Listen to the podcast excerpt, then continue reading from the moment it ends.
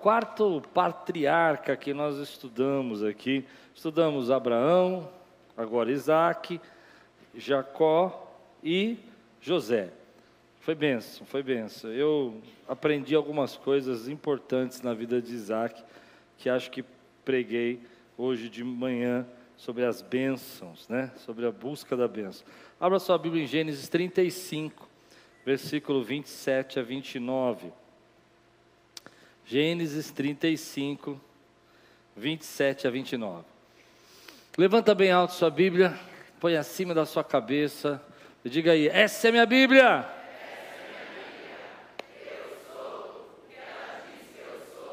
Eu tenho.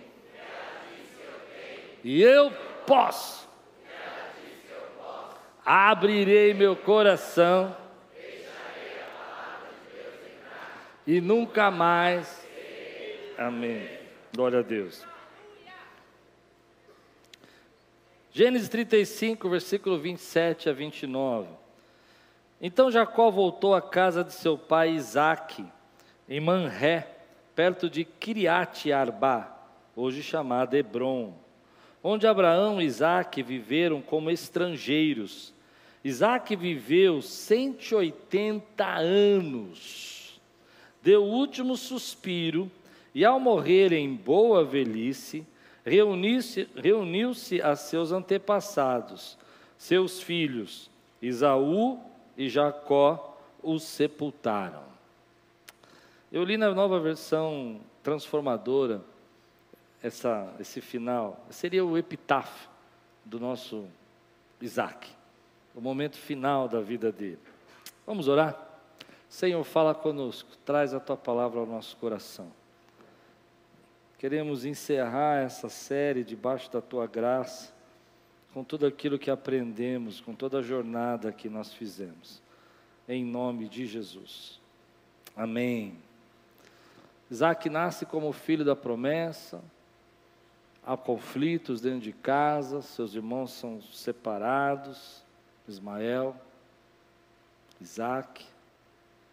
Depois ele é colocado como sacrifício pelo seu pai, e Deus reconhece que Abraão está com seu coração voltado para Deus e não para a promessa. Depois ele cresce, tem uma noiva, casa, prospera. Tem dois filhos gêmeos, Jacó e Esaú. Há uma disputa dentro de casa, preferências familiares, desvios nas suas condutas. Rebeca engana seu marido para que abençoe Jacó. Isso causa uma divisão na sua família. Esaú jura de morte Jacó seus pais com medo de que Isaú cumprisse a promessa e houvesse morte na família, manda Jacó para a casa do seu tio Labão, irmão de Rebeca, e Isaú, para provocar os seus pais, procura esposas entre as cananitas e também uma esposa da família de Ismael. E todas essas coisas vão acontecendo e de repente a, a Bíblia para de falar sobre Isaac. E do capítulo 28, que nós lemos de manhã, até o 35, você não ouve mais Isaac. Você ouve sobre Jacó. É a história da vida de Jacó. E no final, a Bíblia é, termina a vida de Isaac com esse texto aqui que você leu.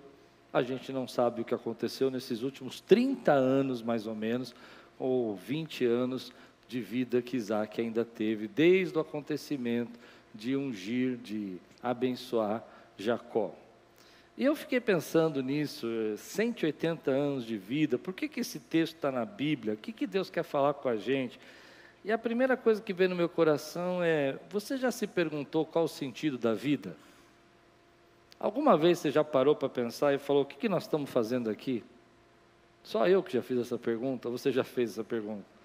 Por que, que a gente luta tanto? Por que, que vivemos essa vida? Qual o objetivo disso tudo?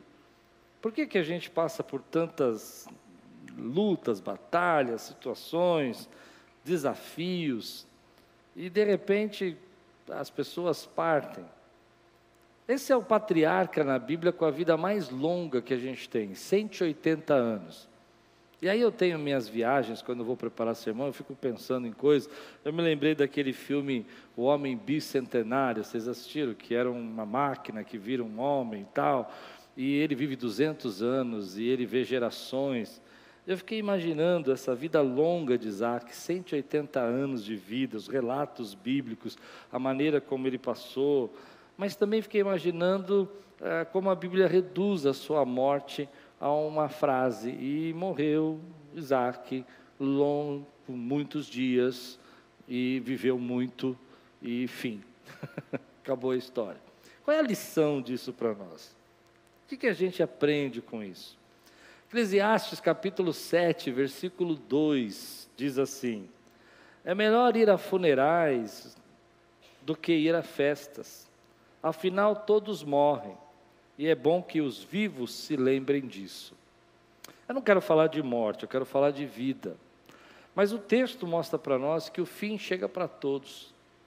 Que às vezes a gente olhar para a vida na perspectiva da morte, da que o fim chega para todos, vai nos dar um pouco mais de tranquilidade para viver. Deixa eu explicar. Você está ansioso com um monte de coisa e a vida é passageira. Você está ressentido com um monte de coisa magoado com um monte de coisa. Sabe aquela mágoa que você carrega no coração, que você não consegue perdoar, e a tua vida passa muito rápido. Não importa que seja 180 anos. Eu não sei se alguém aqui vai viver 180 anos, mas não é comum. Bem provavelmente a gente vai viver menos, bem menos que isso.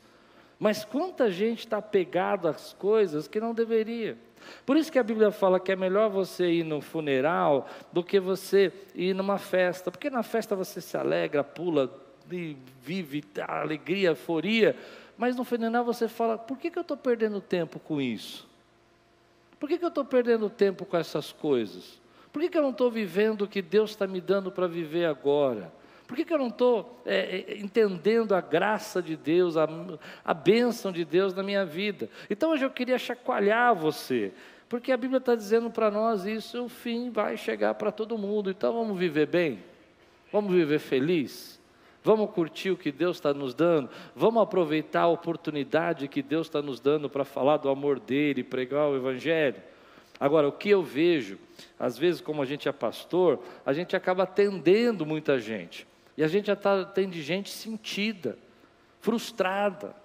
30 anos pensando na mesma coisa, no mesmo problema, reclamando de situações que você viveu quando você era criança, quando você era pequeno, alguém fez algo para você e você fica carregando isso na tua vida. E aí você fica preso a tudo isso. Você fica preso a essas coisas. Então hoje Deus falou comigo: olha, não importa se você vai viver 180 anos, o que importa é se você sabe viver, se você teve vida.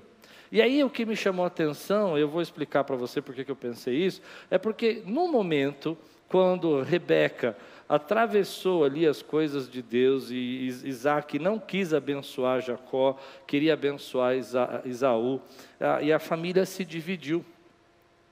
E pelo que a Bíblia dá a entender, eles não tiveram muito contato depois disso. Foram 20 anos de separação. 20 anos que eles não têm contato. A gente vai ver Jacó voltando da casa de Labão, com medo do irmão Isaú ainda matar, 20 anos depois. Uma decisão que eles tomaram. Uma situação trouxe uma diferença na vida. Então hoje eu quero falar para você: Deus te trouxe aqui para te ensinar a viver com sabedoria. Tem muita gente que não tem sabedoria para viver. Tem muita gente que não tem sabedoria para viver. Eu tenho visto pessoas carregando fardos. Tem gente que está tão estressada e está tão ansiosa porque acha que vai viver para sempre. Então não consegue viver o que Deus está dando na sua mão hoje. Deus tem coisas para fazer hoje na sua vida, é agora, é hoje, é hoje que Deus vai fazer. É agora que Deus vai te abençoar. É hoje que Deus vai mudar a história na sua vida. É hoje que Deus vai fazer coisas novas na sua vida. Você crê nisso que eu estou dizendo?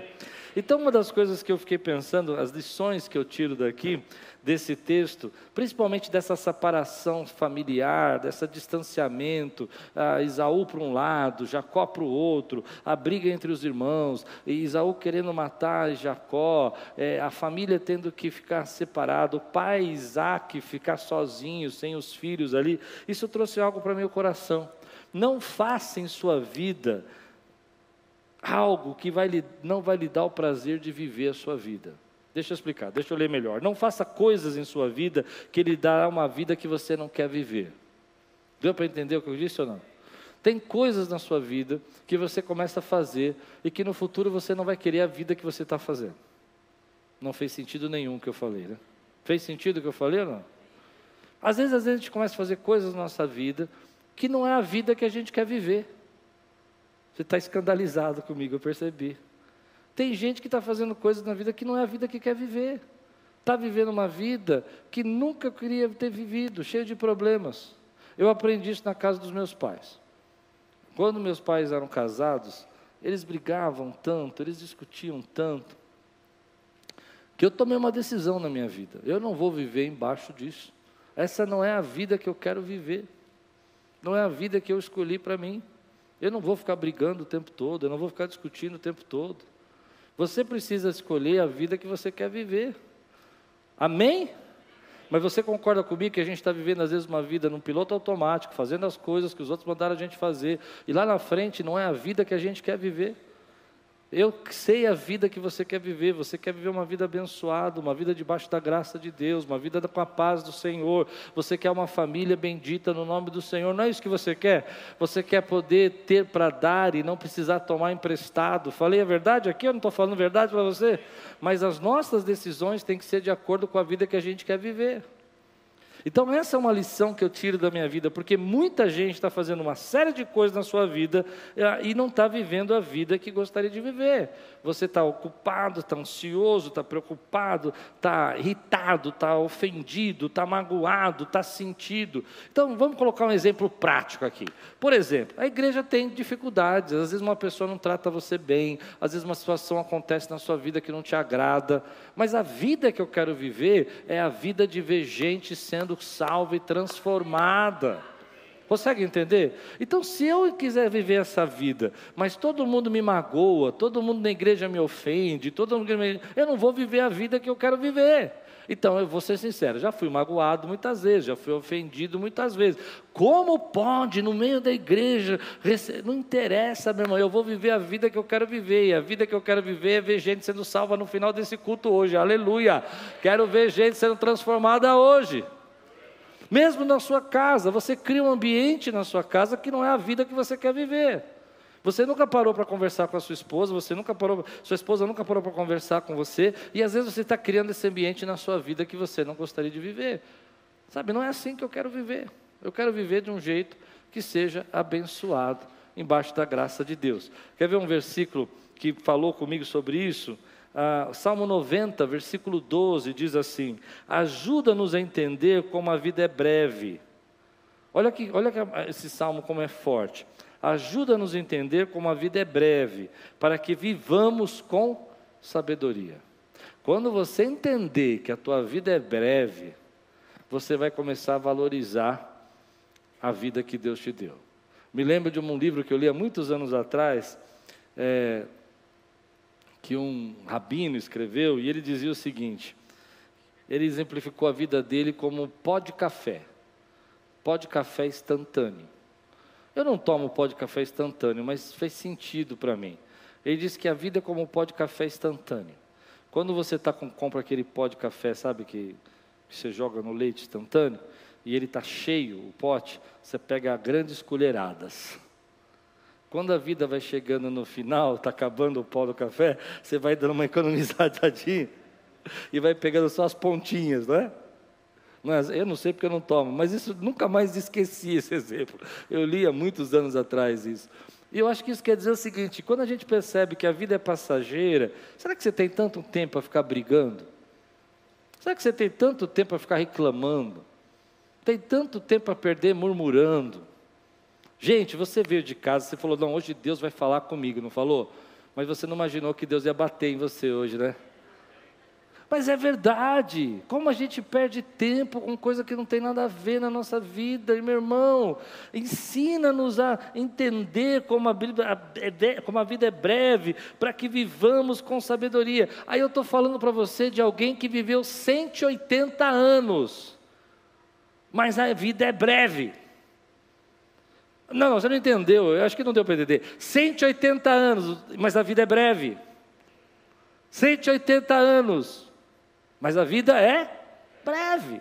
E nós que não vamos viver 180 anos. Então abraça os seus filhos, curta, querido, a tua casa, ame a tua esposa, ame o seu marido, coma a comida que você gosta, ajude os, o próximo, socorra os pobres, viva com sabedoria, porque a tua vida é breve.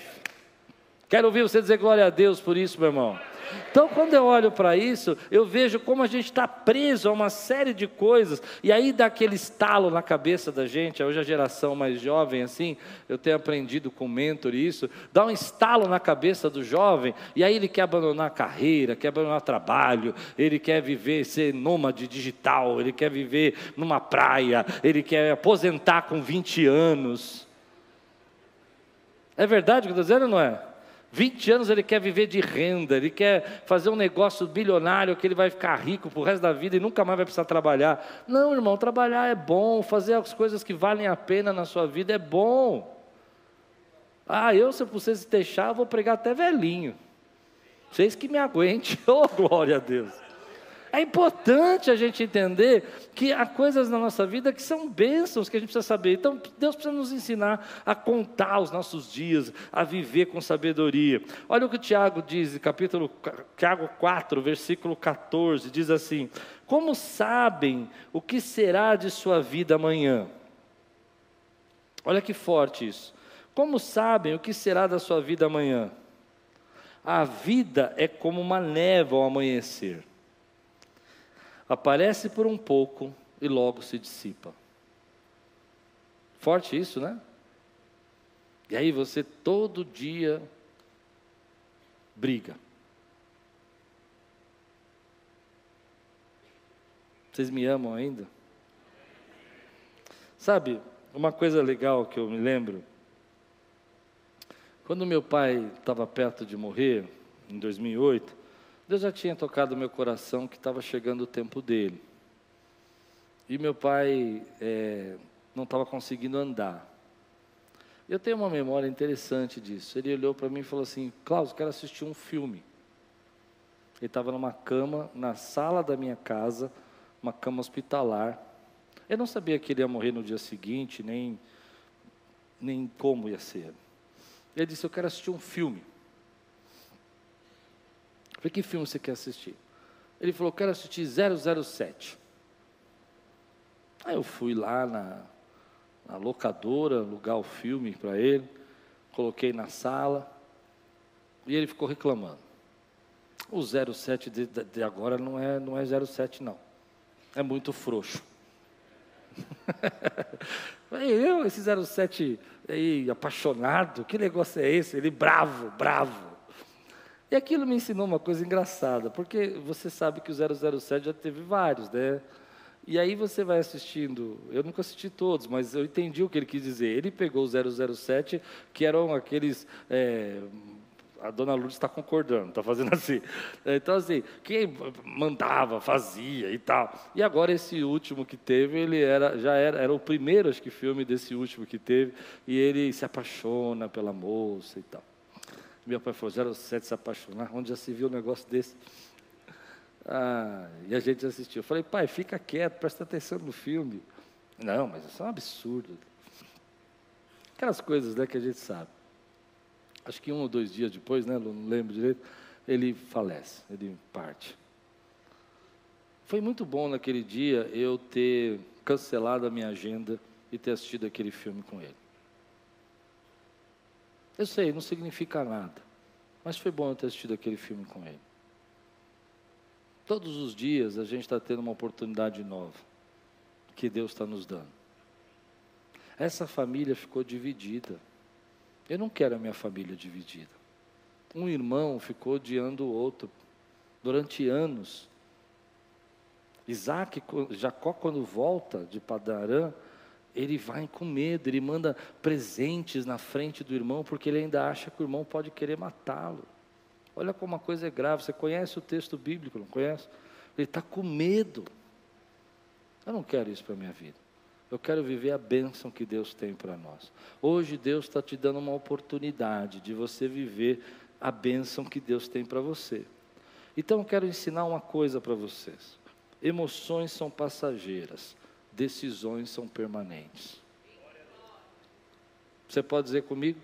Emoções são passageiras, decisões são permanentes. Tem gente que está tomando decisão na emoção. E na emoção você vai acabar perdendo aí as bênçãos de Deus na sua vida. Porque as emoções são passageiras. A emoção, ela termina, ela acaba, mas a decisão que você toma vai ficar para o resto da tua vida. É você que está decidindo fazer isso com a sua vida. Ah, mas eu estou fazendo isso porque ele fez aquilo. Mas essas coisas você vai deixar passar, vai esquecer. Quantas vezes. Então, quando eu olho para esse texto, eu percebo que quando é, Rebeca foi lá e enganou Isaú e Isaac e passou na frente de Isaú, ela criou um problema para a vida dela baseada na emoção. Ela não queria que Jacó fosse, não fosse abençoado, ela queria que, não queria que Isaú fosse abençoado. Essas emoções fizeram ela tomar uma decisão que foi durou para sempre na vida daquela família. Durou para sempre na vida deles. Isso é muito forte para nós. Tem gente que está tomando decisão na emoção e a sua vida está indo para um lugar que não deveria ir. Ah, porque eu estou injustiçado, então eu vou pedir a conta. Querido, essas emoções passam. E você não precisa pedir a conta, não. Deus vai te dar graça, você vai ser reconhecido. Continua orando, continua buscando a presença de Deus. Não, eu vou, eu vou me separar, porque ele não me valoriza. Calma, ele vai aprender a te valorizar. Você está tomando uma decisão na emoção, e essas emoções vão passar. Eu não sei para que, que eu estou pregando aqui, eu estou pregando para alguém aqui, meu irmão, mas tem muita gente tomando decisão na emoção, e as emoções vão passar na sua vida, as emoções você esquece. Ontem você estava bravo com uma coisa, hoje você nem lembra mais. Aliás, você nem lembra que comeu ontem, então você nem lembra essas coisas, você tá, mas na hora você está tomando decisões e fazendo e acontecendo pela emoção, e essas emoções que você está levando a você tomar uma decisão vão alterar o teu destino, vão alterar o propósito vão alterar situações. Me lembro uma vez conversando com um amigo, já contei isso para vocês, eu estava bravo com alguma coisa aqui na igreja, nem me lembro, muito emocionado assim, não, porque eu estou. E esse meu amigo é mais velho, e ele estava no carro assim, olhando para mim, quieto, e ele só falou assim, olhou bravo assim para mim e falou: Não vai fazer nenhuma loucura, tá? Eu falei: Não, não quero fazer loucura. Mas eu entendi o que eu quis dizer. Eu estava tão emocionado com aquela situação que parecia que eu estava tomando decisões e eu não ia tomar. Graças a Deus eu não ia fazer nada. Mas você já tomou decisão pela emoção? Ela já alterou o teu destino? Ela já te levou para uma situação que você não precisava viver? Ela já fez você viver coisas que você não queria viver, separações da família, separações do ministério, as pessoas não, não, não viverem mais juntas porque você tomou essa decisão. Hoje Deus está te dando sabedoria nessa noite. Deus está entregando sabedoria. A Bíblia diz: se alguém tem falta de sabedoria, peça a Deus que Ele dá liberalmente. Deus está entregando sabedoria. Chega de ficar tomando decisão por emoção. Isso não leva a tua vida para lugar nenhum, vai alterar o teu destino, vai corromper o teu propósito, vai tirar você do foco que Deus tem para você, vai fazer você agir de forma errada. Ah, não, mas eu não levo desaforo para casa. Ah, eu não, eu não, eu não quero, é, eu não aguento esse tipo de jeito. Que para com isso, deixa Deus controlar a tua vida. Quantas vezes eu tenho visto pessoas que vivem se atrapalhando porque a vida delas é uma, um turbilhão de emoções. A palavra de Deus fala que Deus nos deu o fruto do Espírito. Diga aí, eu tenho o fruto do Espírito. Você sabe o que o fruto do Espírito faz na sua vida? Ele controla as suas emoções, é paciência, bondade, é alegria, é domínio próprio, domínio próprio. Eles não entenderam, eu preciso gritar às vezes: domínio próprio. Eu não sei se esse grito foi para mim ou para vocês, aí me assustei. É isso. A Bíblia está dizendo para nós que nós precisamos controlar isso. E às vezes nós estamos fazendo as coisas e as pessoas vão tomando essas, essas decisões no momento, né, na emoção do momento, e elas acabam fazendo com que as, as, a vida delas corrompa o destino dela. Mas aprenda uma coisa: decisões melhores, resultados melhores. Diga aí, decisões melhores, resultados melhores. Eu tenho uma coisa, quer aprender o que eu faço? Eu não sei se você quer, mas eu vou ensinar do mesmo jeito. Ah, eu faço o seguinte: eu durmo. Eu durmo. Repete comigo. Durmo. Se no dia seguinte eu tiver ainda com sangue nos olhos, deu para entender? Aí eu vou resolver. Mas se o dia seguinte eu acordar e aquilo não valer a minha paciência e meu tempo, esquece. Deu para entender? Então vai lá, descansa duas, três horas, dorme, tira um cochilo, depois você vê o que você vai fazer. Porque agora você está com raiva. Agora você está fazendo aquilo que não deveria fazer. Mas quando você aprende a tomar decisões melhores, você aprende a ter resultados melhores. Então eu quero compartilhar algumas coisas com você que eu creio que são sabedoria para você viver. Quantos aqui precisam de sabedoria para viver hoje? Eu quero ver. Vamos, vamos receber sabedoria da palavra. Amém, querido? porque a vida é breve. Né? Primeiro, lembre-se que você nasceu para ser a promessa de Deus.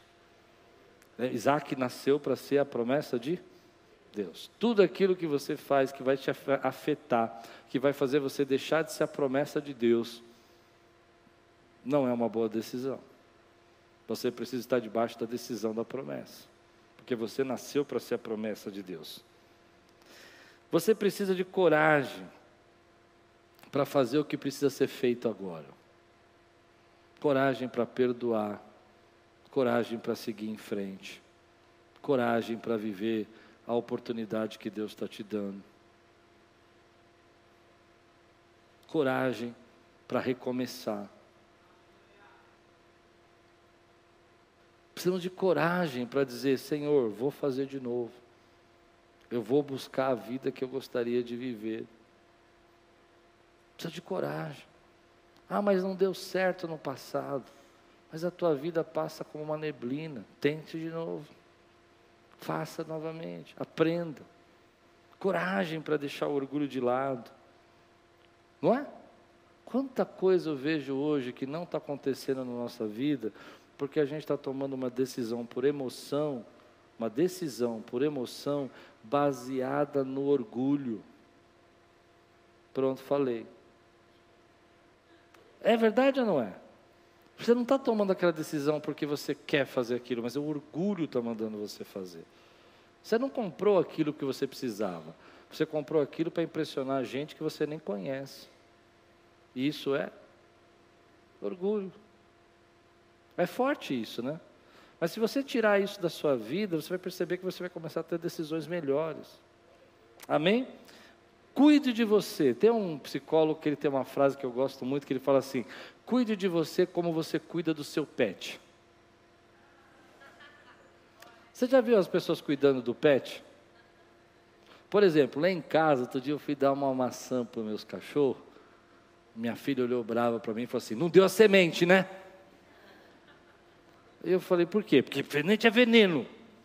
Eu não sabia. Sei lá se é, mas falou que é. E eu fiquei pensando, mas come tudo quanto que é lixo, né? Não fez sentido o que eu falei, ou fez? Para o pet não pode dar uma semente, mas come aquelas coisas, né, gordurosas, aqueles hambúrgueres de 5 quilos. Foi engraçado. Aí eu me lembrei da frase desse psicólogo: cuide de você como você cuida do seu pet. Como é que você cuida do seu pet? Agora, como é que você cuida de você?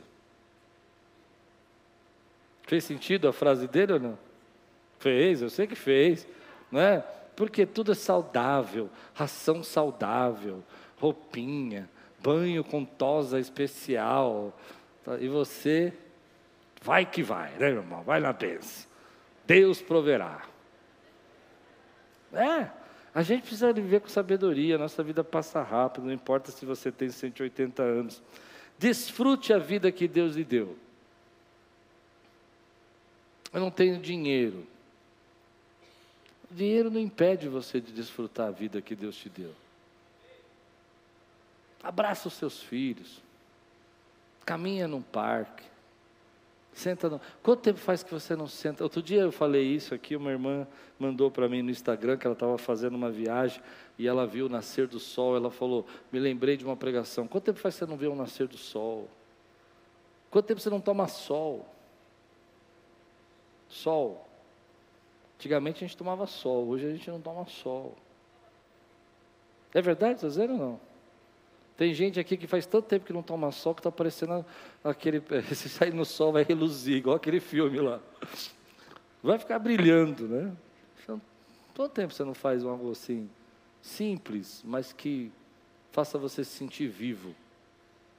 Eu sei que são coisas é, fáceis da gente entender. Eu não sou um cara de bons conselhos, mas eu tenho vivido isso. Às vezes eu gosto de pegar e, e em casa a gente tem uma coisa que eu gosto muito é que qualquer coisa é motivo de celebrar. Aí às vezes a gente não tem nada para celebrar e as minhas filhas falam: o que, que nós vamos celebrar hoje? E aí eu falo: não sei. Elas inventam. Por exemplo, se a Lupe tirou uma nota boa na prova, nós vamos celebrar. Ah, se eu tiver um batismo na igreja, nós celebramos. Tudo é motivo de celebrar. A gente cria um motivo para celebrar. Quer mais uma dica de sabedoria para você? Está recebendo ou não? Quem está recebendo aqui? Viva com menos. Ah, essa ninguém gosta. Viva com menos. Viva com menos. Eu vou fazer você repetir, porque o seu maxilar vai travar agora, assim. Vai sair, aqui vai ter, vai ter uma batalha espiritual agora. Diga aí, viva comendo. É, não gaste tudo. Guarde um pouco. Diminua um pouco as suas despesas. Viva mais tranquilo financeiramente. Não fique tão preocupado com tantas coisas. Eu sei, você não gostou dessa. Reduza um pouco as suas despesas para que você possa ter o prazer de dizer sobrou. Não é gostoso? Porque é uma tristeza quando cai o teu salário e no dia 5 e no dia 6 você já está no, cheque especial. Né? Eu com menos, menos pressão para a tua vida. Eu estou aqui, ó, eu vou falar o que eu falei. Lembre-se que você é a promessa de Deus, coragem para precisar para fazer o que precisa ser feito agora. Cuide de você como você cuida do seu pet. Amém? Desfrute a vida que Deus lhe deu. Viva com menos. Estou terminando. Realize seus sonhos, mas não esqueça do seu futuro eterno. Ah, essa é boa, vai. Tem muita gente preocupada em realizar o sonho, ser feliz, ser feliz, e está esquecendo que a vida pode ter 180 anos mas eu vou ler para você, porque vocês não perceberam isso, eu acabei não frisando. Ah, Reuniu-se a seus antepassados. O versículo diz assim: deu o último suspiro, e ao morrer em boa velhice, reuniu-se aos seus. Os antepassados dele estavam aonde? Aonde estava Abraão? Onde a Bíblia diz que Abraão estava, meu irmão? com o Senhor, não é isso? É verdade? Ele se reuniu. Então, viva a, a vida que Deus lhe deu, desfrute os seus sonhos, realize, mas não esqueça que você um dia vai se reunir aos seus antepassados. Um dia eu vou estar lá com meu pai, lá, falar, e aí, como é que você está? James Bond não melhorou, continua a mesma, continua a mesma coisa. Você vai ter esse momento. Então a gente precisa pensar no nosso futuro eterno. Se envolva com a obra do Senhor. Se envolva com as coisas de Deus. Porque por mais longa que seja a sua vida aqui, ela é uma fração da eternidade que Deus preparou para você. E eu creio que um dia você vai chegar lá no céu, você vai chegar lá. Amém? Amém? Vocês estão me assustando. Amém? Vai demorar, mas vai chegar. Um dia todos nós vamos, né? E a gente vai tirar a nossa coroa e vai falar: Senhor, está aqui, ó jogar aos pés de Jesus, e na nossa coroa vai ter as pedras das boas obras, das missões, de tudo que nós fizemos para a glória do Senhor. Você crê nisso que eu estou dizendo? Então você precisa viver pensando no seu chamado, precisa viver na sua vida eterna. Jesus disse: A casa do meu pai tem muitas moradas, ele está preparando um lugar para nós. A grande esperança da nossa vida não é que a gente vai viver eternamente, eternamente aqui nessa vida, mas que a gente vai viver com o Senhor eternamente. Essa é a grande esperança da nossa vida. Então, viva hoje pensando no seu futuro. Por último, ajude o maior número de pessoas antes de partir. Não, você não entendeu. Ajude o maior número de pessoas antes de partir. Por que, que você está falando isso, Pastor Klaus? Porque Jesus falou isso. Você precisa aprender a juntar tesouros no céu. Lembra que ele falou isso? A gente precisa aprender a ajudar. Então, às vezes, para você, por exemplo, eu, eu, pedi aqui uma oferta para a gente comprar esse carro. Para você, 500 reais.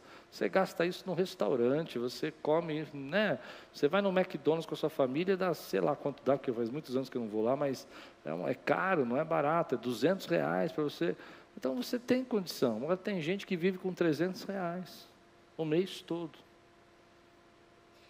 Né? Aí a gente pode falar, não, mas isso é um problema deles. Não, tá bom, é um problema deles, mas Deus pode estar usando você para resolver o problema deles, porque você é a resposta da oração. Eles estão orando por você. É forte isso. Quando eu olho para isso, eu fico pensando, Deus quer nos ensinar a viver. A sua palavra está mostrando para nós que um dia a gente vai se reunir aos nossos pais. E no final a Bíblia termina, e agora eu vou terminar, diz assim: Seus filhos, Esaú e Jacó, os sepultaram. É interessante isso, né? O que eu entendo disso é que ah, existe uma forma da gente lidar com as nossas perdas. A gente precisa aprender a lidar com as nossas perdas. O texto que eu li agora, no começo do texto, ele vai falar das perdas de Jacó. De Jacó. Ele começa dizendo aqui em Gênesis 35, deixa eu abrir aqui.